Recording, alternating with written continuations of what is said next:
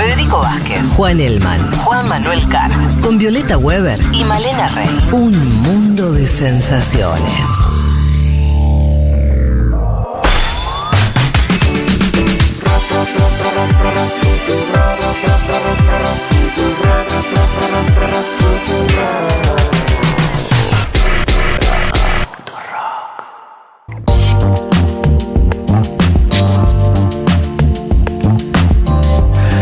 Estamos, las 2 y 5 de la tarde.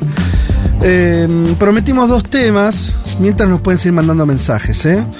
Eh, claro, por supuesto hubo mucha gente que no le gustó lo que dije recién sobre el tema de Israel eh, y todo el debate, que igual es más...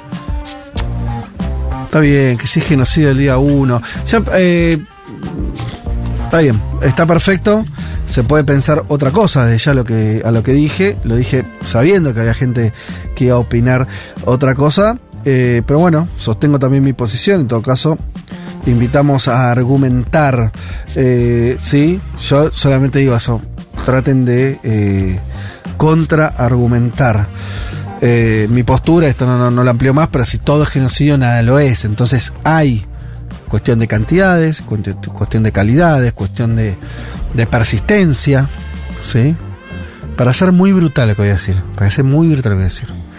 Hitler en el año 39 no había hecho un genocidio contra los judíos. Aún cuando eh, a los locales judíos los boicoteaban y empezaba a haber racias. Pero eso no era genocidio. Lo hizo cuando los puso en un campo de concentración y le, tiró gas. Y una cosa, va a decir, ah, bueno, pero desde el minuto uno, sí, está bien, pero es un proceso. Y una cosa es este eh, el inicio de algo, otra cosa es la conclusión. No son, no es todo igual. Pero bueno, historizar siempre, chicos. No, no se queden solamente con la foto. Pero la seguimos charlando y la seguimos discutiendo porque también es válido lo, lo que ustedes eh, señalen. Algunos dicen que Israel lo es desde hace décadas. Y va. Bueno, está es una discusión. Eh, inteligencias generativas o degenerativas. Pero bueno, pará, yo quiero que arranquemos por acá porque me interesa personalmente y creo que a la gente también. Vos contaste el tema de los hijos, de cómo, de la renuncia, de que vuelve, de este Altman que no sé ni quién es. Empezá a desasnarnos con algo. Dale, les cuento. Sí, bueno, un poco, este año hablamos bastante de la inteligencia artificial en esta columna de Mundo Expandido, porque fue, bueno, un tema muy, muy clave. Fue el año en el que se difundió por primera vez eh, el uso masivo de, de la inteligencia artificial generativa con el chat GPT, Sí. también con las aplicaciones de imágenes tipo DALI. Hace- hicieron básicamente que sean tecnologías muy sencillas de usar. Antes la, estaba más restringida a ámbitos tecnológicos o científicos y ahora cualquiera en su casa, un estudiante puede hacer una monografía Sí. haciéndole preguntas a- al chat GPT. Eso fue lo, lo revolucionario, digamos, que, que sucedió este año. Entonces, se me ocurrió preparar esta columna contando un poco qué pasa con los CIOs, o sea, quiénes están detrás de estas aplicaciones, qué pasa con la legislación, porque me parece justamente que 2024 va a ser el año en el que la conversación pase por los peligros de estas inteligencias y por sus restricciones, por ver de qué manera los estados van a limitar sus alcances o van a tratar de liberarlos, tal vez, quién, quién sabe. Eh, pero bueno, va- se viene claramente una legislación respecto del, del uso masivo de la inteligencia artificial. Pero si querés empecemos con lo de Altman, porque es parte de esa rosca eh, en la que nos quedamos Después un nos vamos a lo afuera. estructural, ¿no? pero digo, Sí, sí, como que. Está bueno. Eh, Sí. Bueno, Sam Altman, según cómo se cuente esta historia, puede ser eh, el héroe o el, o el villano. A Él ver. es eh, fue elegido recientemente el CEO del año por la revista Time. Ya, es un rojas, sí. es un empresario, un inversionista y un programador que nació en el 85, o sea, es un Ajá. flaco bastante joven y que creó en 2015 junto con Elon Musk esta empresa llamada OpenAI, eh, en la que ellos iban a hacer avances en la inteligencia artificial para uso de la humanidad, digamos. El fin era que esté disponible para, para la humanidad, decían ellos, y que se financia a través de donaciones. Ajá, como si O fuera sea, un tipo de fundación. digamos. Claro, en un momento igual Elon Musk en 2018 se fue Entonces quedó, digamos, solamente Altman al mando de OpenAI, con todo un equipo, una junta directiva y un montón de empleados. ¿Qué es esa idea de beneficio de la humanidad? Una cosa de filántropo. que- Total, sí, A re. beneficio de la humanidad. Eso es lo que ¿Por qué no decían me- ellos, que esté al alcance de todos, que todos puedan usar el chat GPT, que no sea de una corporación nada más que te Sí. la vende, sino que esté disponible, que te la bajás gratuitamente. Bueno, eh, en noviembre pasado, a fines de noviembre, pasó algo bastante sospechoso. Esas noticias que una, viste, ten- tenés la, la sensación de que no te enteraste de todo, que Sí. nadie sabe bien por qué sucedió eso. Entonces te dan el titular, pero no tanto el argumento de cómo se llega a eso que pasó, que fue que su propia empresa, la, la junta directiva de OpenAI, lo echó. Lo echó a él, fundador y director ejecutivo, Sí. alegando eh, que no fue muy sincero en sus comunicaciones y que habían perdido la confianza en su liderazgo. Todas Mm, cosas que abstracto. suenan medio abstractas, tal cual. Medio que hay algo atrás que, que no, no Sí, llegó, ¿no? sí. Fue algo completamente inesperado que por supuesto echó a andar un montón de, de especulaciones en este ambiente. Eh, y esto se dio a conocer el día viernes, un día- un, eh, uno de los últimos viernes de noviembre. ¿Qué pasó? Al día siguiente, Sam Altman publica un tuit diciendo, bueno, ya hablé con los de Microsoft, así que ahora tengo un nuevo cargo en Microsoft. Eh, ya el lunes, digamos, empezaba Sí. a trabajar en, eh, La en. Microsoft. Bueno, no, eh, Microsoft es uno de los principales inversores de OpenAI, pero es uno más de otros. Ah, Están todos juntos, Eh, loco. sí. Entonces, ¿qué pasó? Lo Y Son echan. filántropos. No, no, no. Sí, sí, cosa. cualquiera. Lo echan. Al, el lunes ya tenía nuevo trabajo en Microsoft y mientras tanto los trabajadores de OpenAI empezaron a ver que esta decisión eh, no les convenía y más de 500 empleados de la compañía firmaron una carta exigiendo su inmediata reincorporación y amenazando con irse en el caso de que no lo reincorporaran. Eh, varios empleados se fueron, de hecho tuitearon, todo esto sucede en Twitter o en X, que justamente es de Elon Musk. Sí. Eh, todos diciendo si se va Altman, nosotros también nos vamos. Tanto que cinco días después eh, lo volvieron a reincorporar y con más poder, porque ¿qué pasó? Se terminó disolviendo la junta directiva que lo había expulsado de su empresa y le rearmaron una junta directiva con toda gente de su confianza, del riñón más selecto de, de Silicon Valley. Así que ahora tiene mucho más apoyo, mucho más poder Wow, y se sacó claro. de encima a todos esos traidores, entre comillas, Sí. que lo, lo Pero habían supimos qué es lo que estuvo atrás de eso. No, Ah. no, la, la agenda, eh, la agencia de Reuters publicó una noticia diciendo que parece que hay El una carta en, el, en la cual hay un peligro. Sí. En la- Pero- pero nadie vio la carta. Ah, O sea, son todos runrunes. Yo estuve leyendo un poco, pero la verdad que no había nada concreto. Sí. De por qué, qué se descubrió, qué pasó, con quién transó. No se Mm. sabe. Hoy o sea, por vos lo que me estás contando es más un juego de mm, típico de, de- de- directivos. Claro, de, de- del mundo CEO de Sí. ok, de poder ahí, pero esto que fue lo que más eh, se viralizó como la idea de que se habían acercado a una especie de descubrimiento que atentaba contra la humanidad, Todavía no. no, pasó, no hay más información No hay más real. información. No, Bien. no, no. En todo caso, clasificada y no, no, No, claro, no, estamos diciendo que no era eso, sino que no sabemos. No y que sabemos nadie si sabe. fue eso. Lo que sí sabemos Sí. es que hoy por hoy Sam Altman, que es como parte de una especie de gurú de las nuevas tecnologías, que da charlas y, Sí. y- y que es un tipo que tiene una curiosidad que es que él cree en estas inteligencias, pero a la vez en su casa tiene un búnker preparado por si no hay mañana. O sea, tiene cámaras eh, como... O sea, vende falopa, pero no la consume. Máscaras de oxígeno, comida para vivir varios No, años, perdón. armas, Al revés, diría yo. sabe ¿Cómo? todo y... Claro, boludo, o no sea- los- no los está diciendo. Bueno, exacto. El que vende falopa, eh, un gran capo narco que sabe los daños que hace la. Ah, ¿Entendés lo que voy? Claro, no, Vende por eso. falopa y no la consume. Bueno, eso. Eh, sí, pues ¿No? las dos son correctas. Claro, entiendo lo que decís, pero a mí me, lo que me parece más interesante es que mm, él públicamente dice, bueno, la, la inteligencia artificial le va a ser beneficiosa para la humanidad, lo que sea, y en su casa tiene un backup Exacto. de, de como si el plan podría salir mal. exacto, sí, sí, sí. bueno, Bueno, es todo un tema esto de la inteligencia artificial generativa porque es, es una inteligencia a la que se puede educar, ¿no? Entonces ahí es donde se puede ir también un poco de control si esta Sí. inteligencia pasa a tener más información que nosotros o a procesarla más rápido o a sacar Sí. conclusiones más apresuradas. Pero lo cierto es que en función de esta noticia que les comentaba, Altman hoy por hoy sigue en OpenAI, se sacó de encima a los traidores, sumó gente de otras empresas de Silicon Valley que él quería tener cerca y ahora está como un Recargado eh, ahí al poder de, de los nuevos avances. Por el lado de la, de la legislación, hay una noticia del último viernes, que es que se aprobó un primer proyecto de la Unión Europea. Eh, la Unión Europea, como sabrán, eh, es- este año estuvo dirigida por España, que se le terminaba ahora el mandato en diciembre, entonces estaban bastante apurados por sacar el borrador de este acuerdo, que es un acuerdo que permite o prohíbe el uso de la tecnología en función del riesgo que supuestamente pueda llegar a tener para las personas y que busca a largo plazo darle impulso a las empresas europeas para que puedan competir con las chinas y con las estadounidenses y a la vez para regular los sistemas de, de inteligencia artificial utilizados que, para que respeten los derechos y los valores europeos. Todo esto en las letras de estos acuerdos. Pero básicamente la negociación que fue bastante tensa entre los distintos países representados pasó por regular los modelos de inteligencia artificial eh, generativa, estos eh, herramientas como el chat GPT, pero también la vigilancia biométrica, que esa es una inteligencia artificial, es el hecho de que haya cámaras en las ciudades que puedan hacer reconocimiento facial de las personas que van caminando, por ejemplo. ¿Cómo se legisla eso? Mm. ¿Está bien que todas las personas sean Sí. analizadas biométricamente sin saberlo? Mm. ¿Se puede? ¿No se puede?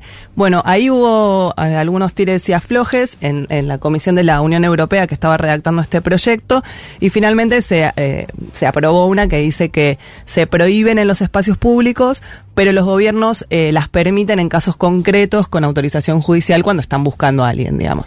Hay que ver esto después, Claro. ¿viste cómo es? Nadie se entera si lo están sí. haciendo, ¿no? Eh, bueno, y ahora sí quería pasar más específicamente a, a los usos laborales, porque acá en esta columna yo hablé varias veces de, del chat GPT y de los guionistas, de los Sí. actores, de gente preocupada por la posibilidad de quedarse sin laburo al ser reemplazado por una inteligencia artificial. Sí, concretamente hablaste de la de la huelga de, mm, De de los escritores, de los sí. guionistas en Estados Unidos, donde dentro, corregime si me acuerdo mal, eh, pero me acuerdo que el, el final de la historia fue que los guionistas habían logrado sus objetivos y concretamente era que solamente podía ser usada la inteligencia artificial si el guionista eh, Sí. lo aceptaba y no podía ser ni utilizada por la empresa y para no usar guionistas, ni la, la empresa podía exigirle a los guionistas que lo que usen, la Exacto, quedó del lado de, de los guionistas. Claro, de los seres humanos. Sí, por, ahora. Eh, por ahora o por lo menos hasta Sí. 2026, que era lo que habían Sí. eh, conciliado los guionistas en Estados Unidos. No, pero hoy quería traer qué nuevas profesiones se crearon también Ajá. a partir de Ah, mira. estas inteligencias artificiales. Y traje cuatro, hay más, pero bueno, estas son las más sencillas de explicar. La primera es eh, un ingeniero o ingeniera de prompts.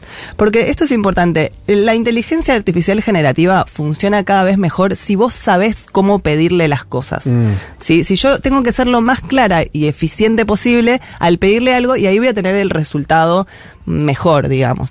Eh, entonces ahora va, va a estar bastante codiciado este rubro, ¿no? De alguien que tenga claves para generar esas preguntas de un usuario o de una empresa para poner esa inteligencia a disposición de lo que se quiere lograr.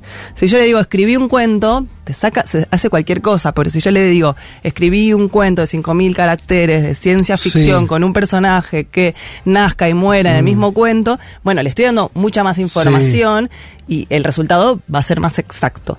Entonces ahora eh, este, este nuevo rol de ingeniero de prompts es la persona que genera esos hashtags o genera esas búsquedas y que no se necesita un título de ingeniería informática, ni siquiera habilidades muy avanzadas de programación, ¿no? Sino más bien una cabeza pragmática que, que explicite ese Sí. recorrido. Esa sería una de las, de las profesiones. La profesión como de, de- de- de saber qué pedirle a la inteligencia artificial. cómo pedírselo de la manera más eficaz. Otra de las profesiones es el investigador de inteligencia artificial eh, para desarrollar, digamos, planes o nuevas tecnologías para los- las necesidades científicas o para las necesidades comerciales. O sea, una empresa tiene un asunto que resolver, llama a un tipo y le dice, ¿qué tipo de tecnología basada en inteligencia artificial me recomendás para, para funcionalizar esto, esta tarea, ¿no? Todo esto eh, muy con los valores de ahora de, la em- de las empresas de, de pensamiento crítico, de adaptabilidad, Sí. ¿no? De usar mejor los recursos. Eh, usar estadísticas implica también eh, este investigador tiene que poder eh, predecir cómo se van a ejecutar esos programas de inteligencia artificial y darle esa herramienta Mm. a la compañía que se la compre. Después hay una que, que me interesó que es el experto en procesamiento del lenguaje natural. Esta es la pata más humanista, si querés, porque eh, es una profesión en la que buscan a lingüistas o personas que hayan estudiado cómo funcionan los modelos lingüísticos y cómo se procesa el lenguaje en, en un software computarizado. Por ejemplo, la traducción automática de Google Sí, Translate, que ahora sí. vos hablas y eh, traduce un robot en el momento y le podés hablar a un chino a Sí. través del teléfono. Todo eso se apoya en personas que, que vienen de una disciplina que se llama la lingüística computacional, que de hecho yo cuando cursé letras estaba esta materia, Mirá. yo no sabía bien qué ¿Para era. qué era? Claro. Eh, pero, pero efectivamente son personas que tienen o una carrera de filología o de lingüística o incluso traductores o intérpretes que buscan traducirle a la máquina las lógicas del lenguaje escrito para que cada vez también la ejecuten de una manera eh, lo más transparente posible. Ahora, digamos. Male, pre- una pregunta. Esos trabajos, o este en particular, Ujú. ¿Son trabajos que, que se permanecen en el tiempo o es solamente un entrenamiento a la compu, quiero decir, comillas, y después ya, ya es la máquina la que hace eso? Bueno, eso depende de qué uso le des, porque por ejemplo ahora hay muchas cosas que son Eh, esto, de la esto de la traducción, a lo que voy con la traducción, por ejemplo. Una vez que la máquina ya sabe hacerlo, Claro. Bueno, pero hay cada vez más cosas que se van a tener que adaptar a esos sistemas. Ajá. Eh, ahora hay mucha gente que hace lo que se llama UX Writing, que son los protocolos de diálogo con los bots. O sea, el bot que vos Sí, hablas supuestamente claro, con un claro, robot, todo eso lo guionó alguien Sí, que sabe cómo sí, escribir. sí, sí, te bueno, digo, eh, eso también es alguien que sepa escribir, tenga recursos digitales, pero también narrativos. Bueno, no sé, hay que ver cómo se, se desenvuelven con el Total. correr de los años. Y una cuarta profesión tiene que ver con eh, las leyes, ¿no? Con la, un especialista en ética y legislación que tenga presente eh, la inteligencia artificial como problema, porque justamente todavía hay muchos baches, hay muchos grises en sus usos en cuanto a la regulación y a, y a la legislación, y todas estas empresas que la apliquen van a tener que digamos, tener un correlato legal que le asegure eh, la confidencialidad en el manejo de datos, por ejemplo, Mm. ¿no? O sea que hay también una, una nueva pata de la- del derecho que va a tener que ver con las inteligencias artificiales. Así que eso me parecía curioso, como empezar a ver que también va a generar Bien. otras profesiones. Sí. Eh, para terminar, vamos con algunos usos puntuales, que hubo muchos este año. Me acuerdo cuando comentamos acá las fotos de el Papa Francisco del con Papa. campera. Con la campera, ¿te acordás? Claro, la, la, sí, la- las imágenes Claro, creadas. que esas fueron las más disruptivas. Trump detenido. Trump Mm, detenido. Trump detenido. Eh, esas son la- para mí eso, las, más disruptivas, las que nos hacen desconfiar un poco de si esto- estamos siendo engañadas por una tecnología o no. Pero también hay algunas que son, esta me pareció particularmente eh, espeluznante, me la pasó Maini, le agradezco, que es que en Jalisco, uno de los estados más violentos y, y peligrosos de México, eh, acaban de desarrollar una herramienta de inteligencia artificial para difundir búsquedas de paradero de personas. Hay 14.000 Mm. personas desaparecidas en Jalisco. Sí. Les cuento que es, igual lo pueden buscar en YouTube, porque es, es- es más impresionante verlo que, que yo lo explique. Eh, son, digamos, el típico cartel de buscado con la Sí, foto de la persona sí. que dice desaparecí tal día, llamen a tal, animado con una voz robótica, Ah, con esa persona hablando en primera persona de su desaparición. mira. No. Entonces ves la foto de un chico, una chica que desapareció que dice, la noche del 20 de diciembre estaba bajando de un auto y vino una persona armada y me secuestró. Te pido por favor que si sabes algo no dejes pasar esta búsqueda, le avises a mi familia.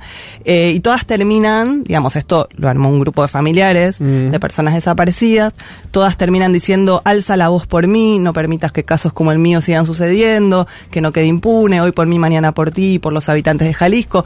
Pero ves a la persona moverse un poco, hablando en primera persona con una voz artificial, pero te llega de otra manera que esté en primera persona, justamente, claro, ¿no? claro. No es un familiar diciendo ayuden, Sí. sino esa misma persona narrando las circunstancias de su desaparición.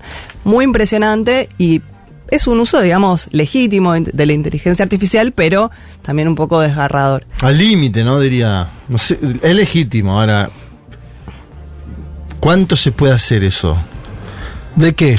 Siempre yo debato con esto de la inteligencia artificial. Es alguien que está secuestrado, que no está con la posibilidad de grabar un video ni nada. Mm. Ahora, vos con la inteligencia artificial podés lograr el video y con su propia voz también. Sí. Esto es algo Sí, que. en este caso no es con su propia Bueno, voz, pero podría ser. Podría hacerlo. Y te lo extrapolo también a esto de los eh, hologramas de cantantes que murieron. Sí, el límite donde ya esa persona por ahí la ponen, a- le festeja el cumpleaños. Bueno. No, sí.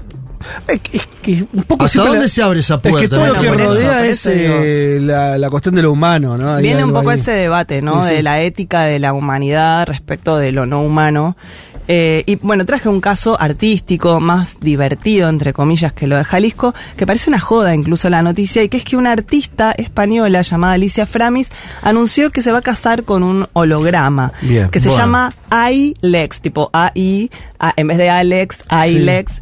Eh, que es una inteligencia artificial creada con una técnica fotográfica que reproduce imágenes tridimensionales de esta persona, eh, con haces de, de luz, y que integra perfiles de sus amigos y de sus conocidos y pone a disposición de esta inteligencia hologramática eh, cosas de la vida de ella, como que puede conversar con esa persona y esa persona, Sobre su eh, gusto, entre digamos. comillas, persona, Claro. eh, tiene conocimiento de su de, de Su sus cosas, laburo, claro, de che, ¿cómo te fue con fulanita? ¿Querés que pida una cerveza tal, la que te gusta a Bueno, vos? vieron la película Her, es exactamente eso, ¿no? Medio, Sí, eh, pero con una voz. Era voz y no tenía la, la cuestión eh, visual. esa- Sí.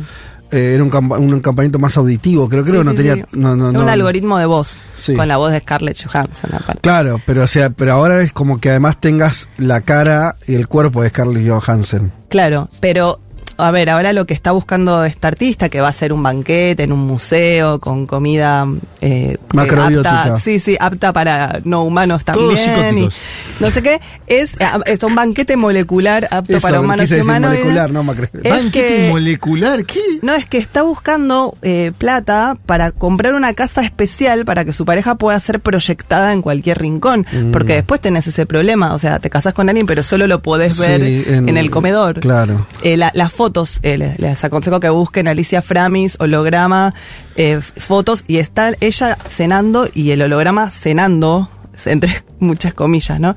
Pero bueno, estemos atentas porque el arte va a dar este tipo de muestras bastante Te ridículas. hago una pregunta. ¿Es muy consumida esta mujer eh, con el holograma a partir de la noticia? ¿Aumentó el consumo de la, Del principio que se hizo conocida.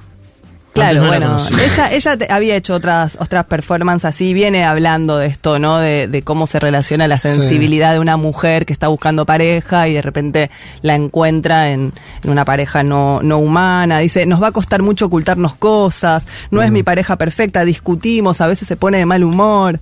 Raro. ¿no? ¿Miente el holograma? Y por ahí- ¿Sabemos? Y por ahí podría por ahí sí. sí. ¿por qué ¿Tira no? mentiras piadosas? Enti- ¿Entiende la ironía? Eh, bueno, chicos, no sé, esas preguntas ya nos las vamos a ir contestando. ¿Tener sexo con un holograma sexting? Y sí. Está, yo vuelvo a las películas. An- mucho antes de Her está una película que a mí me gustaba mucho de chico que era. eh, ay. Yo siempre me equivoco el Vengador del Futuro con otra, pero es una escena donde está. eh, no, claro, es, eh, es, Runner. eh, No. Sylvester Stallone. Sí. Otro que no vino en la Asunción de Miley. Y, le- y, mm, que ¿Quién hay un documental muy bueno de Stallone en Netflix, mírenlo. Y eh, la chica es eh, esta. Ah, muy conocida. Eh, la de máxima velocidad. ¿Cómo se llama? No sé. La- No sé, boludo. La pareja de Keanu Reeves. No, no, la pareja en, la- en el cine. Bueno, no Bueno, sé, seguro que algún oyente nos va a Y ayudar. están teniendo, eh, están eh, garchando con Sí. dos cascos sin Dos tocarse. cascos. Sí. De realidad virtual. Claro, pero incluso es una peli medio vieja. eh, eh, es una peli vieja, pero donde eso era bastante impresionante porque obviamente que era ridículo. Y vos decís, bueno, medio que fue por ahí la cosa. Este, mm, También todo medio cronenberiano, ¿no? Como. Bueno, la última peli de Cronenberg yo la vi, son unos artistas que justamente abren los, la- los interiores de la gente para tatuarle los órganos. ¿No? Como te, te puedes hacer tatuajes en tu. Tatuaje de órganos. De órganos internos. Muy flashero. ¿Cómo? En la última película de, Cronenberg se llama Crímenes del Futuro Sí. y Vigo Mortensen y Sí. la otra protagonista que ahora no me viene el nombre son artistas performers que hacen eh, operaciones en vivo tatuando órganos internos Órgano, de las claro. Ya no es el tatuaje afuera, sino, Ah, qué- Te Buah. tatuás el estómago. Sandra Bullock, chicos. Sandra Bullock. Es Claro. conocidísima. eh, sí. Por eso. Sí. Sí. ¿Qué no? Muy conocida. Por eso me llamó la atención que no. No, me salía el nombre, pero sabía- por eso, por eso Ah, quería decirlo. Muy bien, en la muy escena bien. de los cascos, donde están ahí como telepáticamente, entonces cada uno ve la imagen Realidad del otro, que es como una. Sí, es una como una virtualización. virtual, claro. Eh, pero le generaba como eh, sensaciones corporales reales. Ajá. Era como un sueño erótico, Claro. Ajá. Claro, ¿no? Donde llegás como a un lugar Sí. físico, pero solo. Claro. ¿Sí? Bueno, en fin. Bueno, Eh, esperen, voy sí. a terminar con una cosita porque también me parece interesante pensar de qué manera la inteligencia artificial, que supuestamente es una tecnología del futuro, modifica el pasado. En el sentido de que este año una de las noticias de la música fue que salió un nuevo tema de los Beatles. Tanto Sí. Fede como yo somos muy, muy fans. Se llama Now and Then Sí. el tema. Y hay un videito de YouTube de 12 minutos en el que Paul McCartney cuenta un poco qué pasó con este tema. Y, y fue algo muy claro, que es que cuando Yoko Ono les dio a Ringo, a George y a Paul las cintas de Lennon con ese tema, no existía una tecnología capaz de aislar la voz de Lennon del piano con el que tocaba. Entonces vos no podías sacar la melodía de la voz de él y usarla y pegarla en otra canción. Exacto. Eso fue en los 90, en el Sí. 94. Ahora, ¿qué pasó con Peter Jackson y Get Back? Peter Jackson genera un software específico para aislar las pistas de, de las canciones y eso es lo que se llama machine learning, o sea, le enseñaron a una máquina específicamente a hacer eso y a partir de ese aprendizaje de la máquina pudieron volver sobre el pasado y aislar esa cinta. Entonces digo, también son tecnologías que impactan Sí. sobre lo que ya pasó en el arte para darnos esta nueva canción que aparte se compuso, o sea, Lennon compuso una parte de solo en el Dakota, Sí. después unas guitarras de slide de, de Harrison en los 90, Sí. más los arreglos de, de Paul y Ringo Total, de de 2023, ¿no? Bueno, pero son todos vivos, eh, uno no, porque No. la grabó cuando estaba vivo. No, por ahí Eso es lo que voy. La ¿entendés? diferencia de lo que dice mal es que ahí la inteligencia artificial fue utilizada para. O sea, no, no es que es un Lennon virtual. Claro. Es no lo- es que usaste todas las pistas de Lennon para que cante algo que vos le estás pidiendo claro. que cante. Es un neno que grabó algo. No, que la inteligencia artificial se paró porque ese, ese- los demos en general son grabados así por los músicos, ¿no? Todo mismo Cantan, tiempo. claro, mientras toca, eh, en este caso creo el piano, Sí. estaba tocando así eh, de forma muy mm, casera, y entonces eso, eh, la grabación de eso en la cinta eh, es una sola cosa, la Todo- voz y el piano. Separar eso eh, es lo que se hizo digitalmente, o más que digitalmente, ahora sería con esto, con inteligencia artificial. Sí. Sí. bueno, Eh, Pero todos tocaron, lo que quiero decir. La voz de Sí. Lennon es la voz de Lennon cuando Sí. estaba vivo. Pero viste cómo es el vivo. chiste. Viste cómo es el chiste, porque yo igual creo que ahora te- eh, entramos en otra. Pero alguna vez leí en un libro de música, historia de la música, el shock que produjo la aparición de la grabación de un fonograma, principio del siglo XX, final del siglo XIX, no me acuerdo exactamente la fecha, la primera vez que se pudo grabar, ¿se entiende? O sea, Sí, sí, creo que es tipo 1916, por ahí. ¿Sí? No, antes me parece. ¿Antes? Bueno, no sé. Eh, que se pudo grabar, capturar un sonido y reproducirlo en cualquier momento y espacio. Ujú. Ustedes piensan, una, tratan de situarse en una situación donde vos pasás de que era obvio que para escuchar a un músico tocar tenías que estar en el mismo lugar que el músico y escucharlo cómo ejecutaba el instrumento, cómo cantaba. Y de pronto, eso ya no era eh, necesario Claro. y vos podías escuchar metafísicamente poniendo un elemento que se llamaba disco ¿eh? y lo ponías en cualquier lugar y eso sonaba. Y el músico no estaba ahí. Bueno, lo mismo con el lo- cine, ¿no? Con la locomotora eh, acercándose y la gente huyendo del cine pensando que realmente se le venía una Total. locomotora encima. Pero viste que en el cine, al ser la, la imagen hay algo ya todavía más artificial a un punto, ¿no? La idea de que vos escuchás un sonido que existió de veras. Ujú. Eh, entonces lo que voy es, hay, una virtualización ahí también. ¿No? O Sí, sea, sí, total. venimos virtualizándonos hace 100 años por ahí también. Sí, puede ser, puede ser. Creo que ahora van un poco más rápido. No, no, total. No estoy diciendo que sea. No, no, pero, no. pero viste que cuando vas para atrás. Y lo que diga es, es que había una idea de los músicos en ese momento, ese quiebre, que decían, che, pero esto nos destruye, ¿cómo que yo no es, No- va a estar sonando algo que yo más. hice Claro. y no estoy ahí? ¿Que cuando yo me muera eso va a seguir sonando? Sí. Y, y nosotros después lo naturalizamos eso. Claro. No, lo Entonces, bueno igual para mí es que ninguna tecnología viene a reemplazar del todo la anterior, excepto algunas, no sé, el, el CD, todavía hay gente que escucha CDs, no sé, creo que el mini disc, eh, el Blu-ray, algunas que quedaron medio el DVD ya, pero digo, no es que eh, no sé, el ebook reemplazó al libro o el disco reemplazó al músico no, en vivo. Pero o ahí el lo que vos nombraste ahí, que el tema de la decisión. O sea, hasta ahora ninguna tecnología tomó decisiones. Eh, tomar eso, decisiones. Sí. Sí, hay que ver si estamos. tomar hay que ver decisiones. si estamos a favor o en contra. Nosotros no. No, claro, por eso- si nos dicen que no hay, no hay alternativa. Yo creo que hasta ahora habría que. Digo, Me parece que ninguna tecnología había tomado decisiones. Hay una cosa de, de la conciencia Sí. ahí. No, y esto que vos decías de la humanidad, porque quería cerrar con algo que se pregunta Cierra, cierra. sobre eso, que es Sí. también otro músico, otra persona que escribe canciones, que es Nick Cave, que Mm. seguramente sepan que tiene un blog en el que los fans le dejan preguntas, se llama The Red Hand Files, ya contestó 264 preguntas. Mirá vos, en categoría blog, ¿no? Es un blog que está solo controlado por él, claramente no está mediado por nadie, él agarra una pregunta que le interpeló y se pone a escribirle una carta a esa persona contestándole. Y entonces agarró una pregunta sobre este chat GPT, ¿no? Y dice Nick Cave, desde su lanzamiento muchas personas asombradas por la ola algorítmica me enviaron canciones creadas por chat GPT con el estilo de Nick Cave, ¿no? Acá Sí. le dijeron, a ver, armá una canción Sí, tipo sí. Nick Cave.